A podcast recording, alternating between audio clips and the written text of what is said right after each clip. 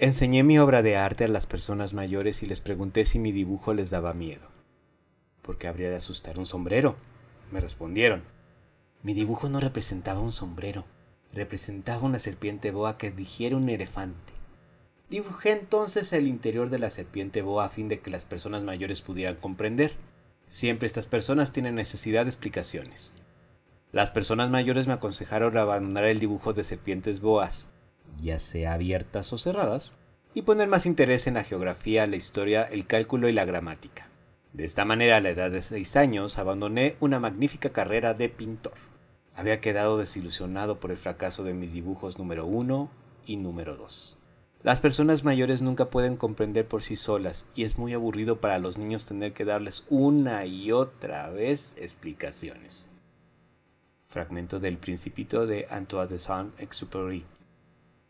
Para no seguir con el cuento, yo te pregunto, ¿cuántas veces con comentarios así han roto la ilusión de alguien? Tal vez muchas, tal vez nunca, pero yo, con el paso de los años, me he permitido retomar esas ilusiones, mis sueños olvidados y retomarlos. Me cuestiono lo siguiente, cuando platico con la gente que me rodea, me dicen que no les gusta recordar su infancia, y en otros casos, que no recuerdan casi nada. Yo recuerdo bastante y al hacer este podcast los recuerdos vienen a mi mente de una forma que puedo abrazar, sin sentimientos encontrados y así poder compartirlos contigo. Hola, en algún lugar en el tiempo tenemos un punto de inicio. Algunos lo llaman el punto cero, pero yo decidí ponerlo con ese, porque si juntas las primeras sílabas de mi nombre y mi apellido, nos dan este resultado. Este espacio es Cero Podcast y yo soy Sergio Rodríguez, un hombre cisgénero con orientación homosexual. Y aquí te invito a conocer mi historia personal, con la intención de que conozcas el origen de algunas de mis motivaciones y que, poco a poco, pueda ir integrando los temas que propongas y si el espacio lo permite, ir sumando algunos invitados o especialistas que enriquezcan los episodios anteriores. Mi propuesta es por medio de la voz en un ejercicio para rescatar el concepto básico de la locución, enriquecida con poemas, fragmentos de canciones y utilizar lo menos posible de efectos especiales, música o sonidos integrados. Cero Podcast ya está disponible en Spotify, Amazon Music, Apple Podcasts, YouTube, YouTube Music, Castbox, iHeartRadio, Evox, Podcast, entre otras plataformas. Y recuerda seguirme en tu plataforma de podcast preferida calificarme, compartir este episodio y si está disponible, dejar tu comentario. También puedes seguirme en mis redes sociales como arroba cero podcast para seguir en contacto. Nota importante. Por privacidad y seguridad, los nombres de mis hermanos o familia directa serán reemplazados con el seudónimo o el nombre que ellos seleccionaron y autorizaron, porque nuestras historias están unidas y este proyecto nos ayudará a recordar. Los nombres de otras personas siempre estarán modificados. Y ahora sí, Arrancamos. Hola, ¿qué tal? Esto es Cero Podcast.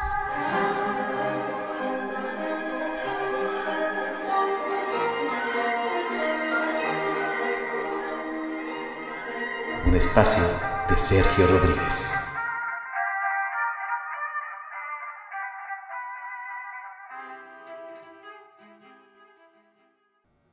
Soy el onceavo de trece hijos del matrimonio de mis padres, por lo que desde que nací viví rodeado por toda mi familia, y por una carta de mi madre describe que me recibió con mucho gusto, porque llevaba más de cinco años de no tener un bebé nuevo en casa.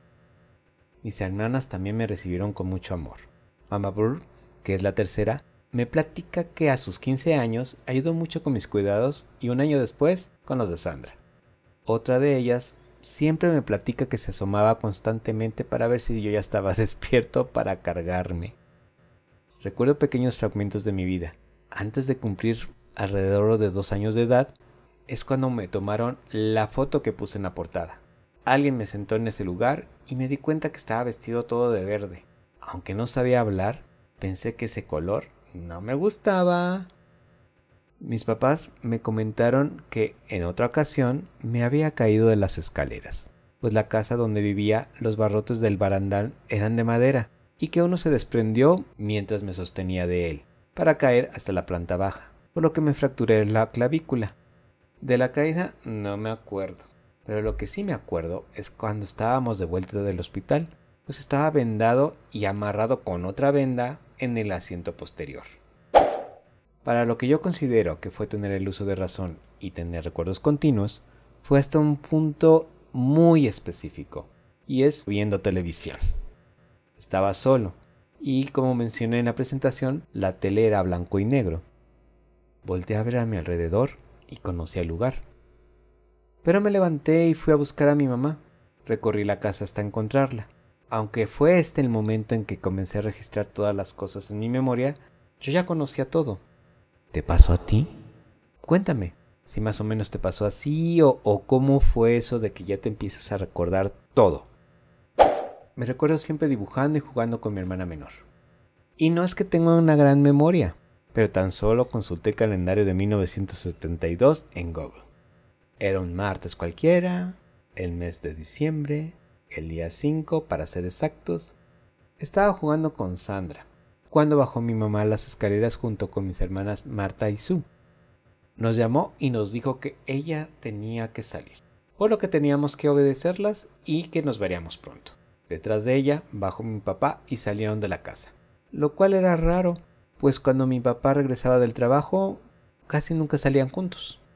Las ventanas de la planta baja de la casa se cerraban con unas puertas de madera que se ocultaban en unas piernas laterales durante el día.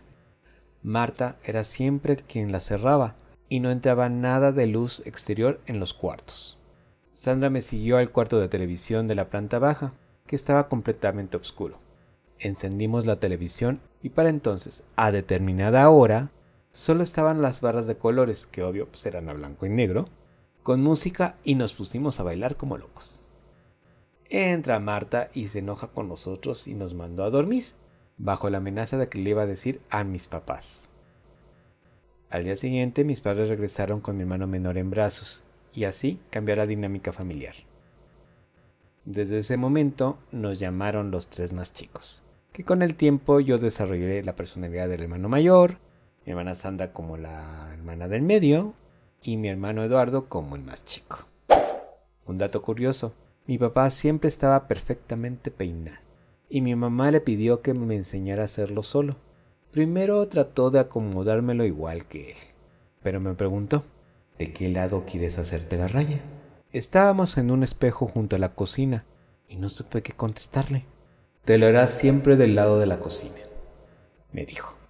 Estaba a mi mano izquierda y a la fecha Trato de seguir esta instrucción, aunque en ocasiones mi estilista de cabecera lo corta y acomoda a la derecha, o cuando iba a la secundaria me dio por peinarme con la raya en medio. Alrededor de 1974, Eduardo enferma a la edad de año y medio, por lo que fue hospitalizado muchos días, hasta que los doctores le detectaron diabetes infantil, siendo uno de los primeros casos documentados en ese tiempo. Salió del hospital, le regalaron muchos juguetes, que nunca nos dejaron jugar con ellos. Esta situación hizo que mi mamá tratara que la convivencia entre Sandra y yo con él fuera lo más lejana posible, como mecanismo de protección, cuidado y control de azúcar. Recuerdo que después de la Navidad a Eduardo le dio un coma diabético, por lo que en Año Nuevo, por instrucciones de mi mamá, mis hermanas mayores prepararon la cena, pero sentíamos la ausencia de mis papás y de Eduardo por lo que nos llevaron a urgencias del hospital La Raza a los 12 hijos restantes y nos pidieron entrar de la menor a la mayor, para sorprenderlos y llevarles algo caliente de cenar en la sala de espera. Aunque no pudimos ver a Eduardo, mis papás se sintieron acompañados. La primera película que vi en el cine fue La Bella Durmiente, y me llevaron mis hermanas a verla al cine continental, el cual estaba decorado en el exterior con un castillo de Disney. Mm, y siempre les pedía que me llevaran ahí para ver el castillito. Los cumpleaños de casi todos en casa se festejaban con un pastel, pero el de Eduardo, por ser diciembre, siempre era una piñata, a la cual pues no le ponían dulces, tal vez juguetes y fruta de temporada, pues era lo que podía comer mi hermano. Más adelante me festejaron mi cumpleaños número 5 con un pastel con figuras de payasos en el merengue y mi mamá me avisó que al día siguiente empezaba a ir al kinder. Al cumplir años el 2 de septiembre, en ese entonces significó inicio de clases. Supongo que el festejo fue un día antes. El kinder estaba a unos pasos de la casa, adornado con dos jirafas de lámina al lado de sus puertas. Mi mamá me dejó y me pasé, mientras yo miraba a otros niños llorando por no querer entrar. Pero al estar siempre rodeado por gente y mis hermanos, empecé a darme cuenta que era demasiado tímido. Y todo ese año pues no hice muchas amistades, solo conocidos. Se me hacía muy raro que los baños estaban separados para niñas y niños, pues en casa todos usábamos el mismo. No al mismo tiempo, pero el mismo. Los niños que eran más grandes empujaban a los más pequeños al baño de las niñas, y afortunadamente a mí nunca me lo hicieron.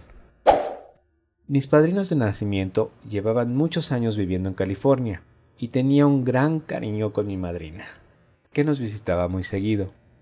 Nos regalaba dulces de Estados Unidos que eran prohibidos compartir con Eduardo. Y además las fronteras de México en ese tiempo estaban cerrados a este tipo de importaciones. Pero fue un muñeco de peluche, al cual llamé Snoopy, mi acompañante de casi toda mi niñez. Juventud y más tiempo, puesto que ya desapareció antes de mudarme aquí a, a Iztapalapa. y eso fue hace siete años. Perdón el cual era completamente diferente al de la caricatura, pero adoraba ese nombre. Cuando mi mamá le escribía alguna carta a mi madrina, me avisaba y le mandaba muchos dibujos. Actualmente sus hijas se adjudicaron el puesto, y yo les digo cariñosamente que son mis madrinas mágicas.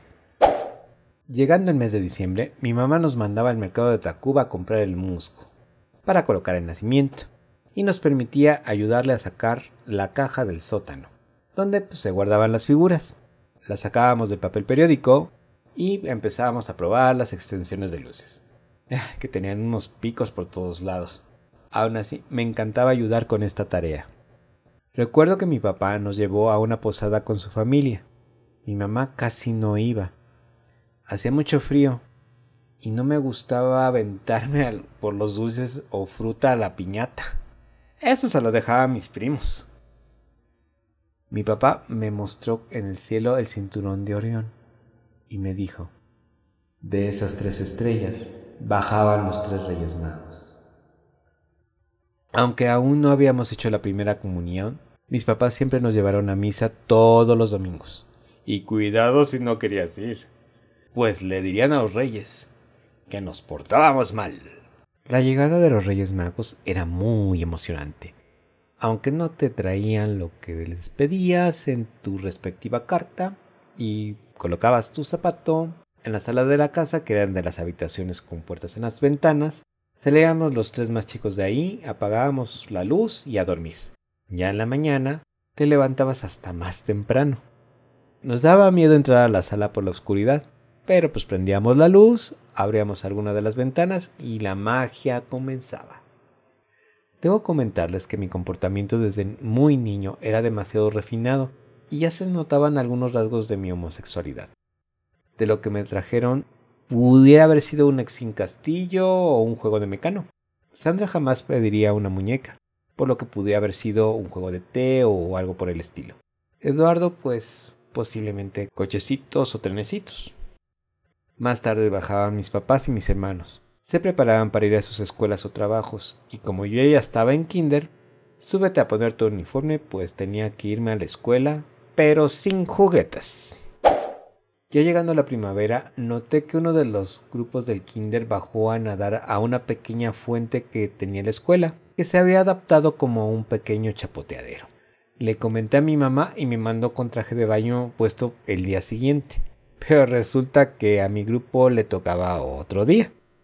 Llegó el día de nadar con mis compañeros. Recuerdo que no había supervisión, estábamos solos en el patio. Extendieron unos petates en el suelo. Estaba conversando con un compañero. Y él se mete debajo del petate para cambiarse el traje de baño y ponerse de nuevo el uniforme. Eso me dio risa, pues desconocía el concepto de pudor. Yo en cambio recuerdo que me quité el, traje de baño y me puse la ropa ahí de pie, pues mis compañeros de clase ni cuenta se dieron, todos estaban jugando en el agua. Por el calor que ya hacía en las noches, en una ocasión traté de dormir desnudo por primera vez. Pero mi mamá, como con radar, notó que me comportaba extraño dentro de la cama y que me descubre. Por lo que me ordenó no volverlo a hacer nunca. Y si supiera que lo hago constantemente en la actualidad, ay, me jalaría los pies. Otra razón de tanto cuidado hacia mí es que era un niño un poco enfermizo. Fui melindroso para comer y estaba muy delgado, por lo que mis hermanos me presionaban a que me alimentara mejor, pues constantemente me llevaban al médico y comenzaba a tener problemas con las anginas, y además siempre me mandaban a tomar aceite de hígado de bacalao por un grado menor de anemia. Ya en otro tema, mi papá era apasionado de la fotografía y también tenía su cámara para grabar en Super 8, por lo que muy seguido nos poníamos a ver las películas en la sala de la casa, proyectar las diapositivas o ver las cajas de zapatos, repletas de fotos de toda la familia. Como niño disfrutaba más las películas, pero adoraba ver el álbum de fotos de mi mamá de joven, pues fue una mujer muy bella y mi papá todo un galán. Por ahí he compartido en mi Instagram personal alguna foto de su boda. ¿Se acuerdan que al principio les pregunté cuántas veces con comentarios así han roto la ilusión de alguien? En este episodio no lo decía por mí. Mi abuela le decía a mi mamá desde niña que era fea y le confesó cuando era mayor que fue para que no se hiciera vanidosa o pretenciosa. Algo que absorbí por años y lo llevé a mi vida, pues en la primaria sufrí a lo que ahora llamamos bullying, que lo desarrollaré en el siguiente episodio. Gracias por llegar hasta aquí y nuevamente te recuerdo que ya puedes escucharme en Spotify, Amazon Music, Apple Podcasts, YouTube, YouTube Music, Castbox, iHeartRadio, Evox, Podcast, entre otras plataformas. Si me estás escuchando en cualquier plataforma de podcast y te ha gustado mi propuesta, ayúdame siguiéndome, calificando cada episodio, dejando algún comentario o respondiendo a alguna encuesta disponible, para que logremos llegar a más personas. El compartir siempre ayuda mucho. Puedes seguirme en las redes sociales como arroba cero podcast en Instagram, Facebook, X, TikTok, Tweets o bien, si deseas una comunicación más directa, escríbeme a arroba sergiordmx en Instagram, que es la cuenta en la que estoy más presente y además comparto más de los proyectos en los que colaboro. Me encantaría leerte. Gracias y espera el siguiente episodio el próximo viernes. Te mando un abrazo.